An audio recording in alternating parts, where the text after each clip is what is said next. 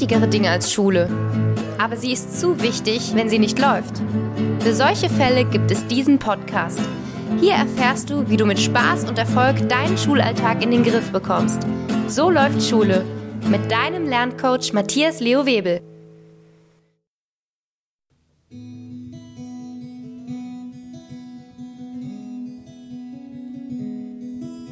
Hallo, hier spricht Matthias Leo Webel und dies ist, auch wenn es sich gerade anders anhört, eine neue Folge von So läuft Schule, dem Podcast für Schüler.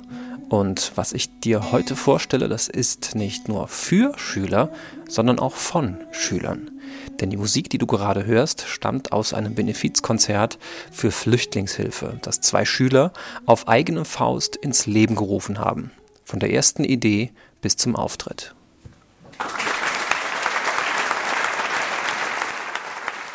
Hallo, ich bin Janine, bin 18 Jahre alt und gehe aufs Gymnasium in die 12. Klasse. Mm, ich mache sehr gerne Musik, ich spiele Klavier, Gitarre und Geige und ähm, bin da auch in einer Akustikband, die wir seit circa einem Jahr haben. Das sind die Footbreakers. Hi, ich bin der Felix, ich bin 19 Jahre alt, ich habe jetzt Abitur gemacht und bin auch leidenschaftlicher Musiker, spiele gerne Saxophon und auch in der gleichen Akustikband Cajon. Danke, dass ihr euch jetzt nach eurem Konzert noch die Zeit nehmt, davon zu erzählen, was ihr da auf die Beine gestellt habt. Was hat euch dazu gebracht, ein Benefizkonzert für Flüchtlingshilfe zu organisieren, bei dem verschiedene Musikgruppen aus der Region aufgetreten sind und wo ihr auch selber auf der Bühne gestanden habt und Musik gemacht habt? Ja, wir haben heute ein Benefizkonzert veranstaltet zugunsten der Flüchtlingsberatung in Trier. Es ist aktuell im Gespräch, ob hier in Hermeskeil eine Flüchtlingsaufnahmestelle eingerichtet werden soll. Und da habe ich mich mit dem Felix zusammengesetzt und wir haben uns überlegt, dass wir da was tun könnten. Und so die erste Idee kam eigentlich bei Felix im Wohnzimmer, wo er mit seinem Bruder gesessen hat und sich gedacht hat, oh, eigentlich müsste ich da was tun. Und dann hat sein Bruder gesagt, ja, dann, dann mach doch was. Und dann hat er sich überlegt, so ein Benefizkonzert zu veranstalten, um dann einerseits Spenden zu sammeln, die dann den Flüchtlingen zugunste kommen, um aber auch andererseits mit den Leuten ins Gespräch zu kommen und dass ähm, die Menschen sich kennenlernen. Wir hatten auch einen Flüchtling da, der von seiner Flucht aus Syrien berichtet hat und dargestellt hat, wie er mit seiner Familie zusammen jetzt hier wohnt. Es ist eigentlich dann aus der Idee heraus auch entstanden, dass wir dann ähm, über diese Probleme auch in den Nachrichten gehört haben und uns dann gefragt haben, ja, hey, was können wir eigentlich tun? Wir sitzen ja nur und haben ja auch keine Möglichkeit, wirklich was zu verändern da. Und dann schiebt man sowas, wenn man noch so einen Gedanken hat, den irgendwie immer weiter raus und irgendwann formuliert man den mal und dann sagt man, oder sagt einem ein Bekannter oder ein Freund, hey, mach das doch, ist doch eine gute Idee mit der Zeit kam dann die Idee, ja, wen könnte man ansprechen? Und daraus hat sich dann auch ergeben, dass jetzt das Projekt für uns auf jeden Fall ein Ziel ist, was wir erarbeiten wollen. Und es hätte ja natürlich auch passieren können, dass wir das Projekt vorstellen und man bekommt dann das Feedback, hey, ja, okay, schön, macht mal. Aber egal, wem wir das vorgestellt haben, kam dann immer die Resonanz, hey, cool, wo kann ich dir helfen? Und über diese Resonanz, die wir dann bekommen haben, hat sich das dann auch so entwickelt, dass wir einfach gesagt haben, hey, wir sind Musiker, ähm, wir machen unser Hobby echt mit Leidenschaft. Und dann haben wir auch gedacht, hey, wir können zwar jetzt in der Welt nicht viel bewegen, aber das, was wir mit unserer Musik machen können, machen wir jetzt ein Ziel draus und erarbeiten was in unserem Rahmen der Möglichkeiten. Und ich finde, unser Moderator heute Abend hat auch einen schönen Spruch gebracht, und zwar Musik öffnet die Herzen. Und ich glaube, dass das bei dem einen oder anderen Vortrag heute Abend auch gelingen konnte. Und ich glaube auch, wenn wir nur geringe Möglichkeiten hatten, dass wir da doch einiges erreichen konnten heute Abend. Ja, jetzt, wo wir jetzt hier zusammensitzen, könnt ihr ja auf ein erfolgreiches Konzert zurückblicken, in dem ein voller Saal voller Begeisterung applaudiert hat und auch ja, dem Vortrag eines syrischen Flüchtlings gelauscht hat. Ähm, ja, jetzt wisst ihr, es ist alles gut gegangen, ihr habt was erreicht. Wie war es denn vor dem Konzert? Also ich muss tatsächlich sagen, dass ich vor dem Konzert, dadurch, dass wir echt viel zu koordinieren hatten, schon relativ gestresst war. Und als wir dann heute Abend um 6 Uhr in der Halle waren und die letzten Sachen zu regeln hatten, ist eigentlich die meiste Spannung einfach abgefallen, weil wir gemerkt haben, dass wir ein gutes Team waren, dass wir alles organisiert hatten, was zu organisieren war und einfach nichts mehr gefehlt hat. Und ab dem Zeitpunkt, wo dann die ersten Musiker schon da waren, die letzten Soundchecks gemacht waren und die Leute dann da waren, ist der Druck auch ein wenig abgefallen. Als dann die erste Gruppe gespielt hat, habe ich schon gedacht, hey, das kann ein cooler Abend werden. Da habe ich mich schon drüber gefreut und da hat sich die Stimmung im Laufe des Abends schon zwischen gestresst bis hin zu Stolz entwickelt. Da ihr ja so viel macht, so sehr engagiert seid und so viel Musik macht, Konzerte gebt, da frage ich mich, was sagen denn eure Eltern dazu, Janine? Meine Eltern finden das generell natürlich toll. Jetzt ist es so, dass ich so viele Auftritte manchmal habe oder Proben, dass sie das gar nicht so richtig mitbekommen und dann immer sagen, ach, da würde ich mal gerne auf ein Konzert kommen und dann irgendwie funktioniert es gar nicht immer so. Aber wenn sie dann da sind und sie versuchen immer, eigentlich immer da zu sein, dann sagen sie mir auch immer, dass sie das gut finden und dass sie stolz sind. Und ja, das gibt einem schon so ein bisschen Bestätigung da drin, was man macht wenn ich höre, mit welcher Begeisterung ihr über das Musikmachen sprecht und auch weil ich euch ja gesehen habe auf der Bühne, ähm, ja, würde ich gerne wissen, was bedeutet euch denn das Musikmachen? Also als ich noch Schüler war, war es immer sehr zentral. Ich habe in der Schule in sehr vielen Ensembles mitgewirkt, also zum Beispiel in der Big Band, in der Schulband und das hat für mich eigentlich schon immer sehr viel bedeutet, weil über die Musik kann man sich auf der einen Seite halt auch ausdrücken und auf der anderen Seite ist es auch ein schöner Ausgleich zu den Pflichten, die man einfach im Alltag hat. Also es ist auf jeden Fall so, dass man da viel besser mit Menschen in Kontakt kommt, weil man vor allem, wenn man in unterschiedlichen Ensembles spielt, dann ist auch immer der Kontakt ganz anders und die Art, wie man Musik zusammen macht, wenn man im Orchester spielt, ist das was anderes, als wenn man in einer Schulband oder in einer generell in einer eigenen Band spielt. Ähm, dadurch wird man auch selbst viel offener und kann einfacher auf andere zugehen, wenn man ähm, auf ein Konzert spielt und dann hinterher mit den Leuten sich unterhält, dann ist man in einer ganz anderen Stimmung als vor dem Konzert, wenn man noch aufgeregt ist. Und das ist dann immer schön, wenn man sowas hinter sich hat und ähm, dann zufrieden ist mit sich, weil meistens ist man das auch nach einem Konzert und ja, das ist ein schönes Gefühl, wenn man das dann gut in Anführungszeichen überstanden hat. Janine, jetzt spielst du ja nicht nur Instrumente und singst, sondern du schreibst auch eigene Songs. Hast ja auch heute einen eigenen Song vorgeführt, den wir nachher übrigens auch noch hier in dieser Podcast-Folge hören werden. Was bedeutet das für dich, eigene Songs zu schreiben und sie zu spielen? Wenn man einen eigenen Song spielt, dann ist das was ganz, ganz anderes, als wenn man irgendeinen Song covert, weil dann ähm, erzählt man ja eine Geschichte, die man selber geschrieben hat oder die man selber erlebt hat. Das kann man ganz anders rüberbringen, als wenn man die Geschichte von jemand anderem singt oder spielt, weil man kann ja nie genau wissen, was derjenige sich so dabei gedacht hat. Man kann nur das selbst halt interpretieren, aber wenn man selber weiß, was man damit meint, dann kann man das ganz anders erzählen. Und da ist es auch schön, wenn dann ähm, am Ende die Leute zu einem kommen und sagen, hey, das hast du gut gemacht oder das hat mir gefallen, weil ja, das braucht man dann noch irgendwie, weil man weiß ja nie, wie das ankommt.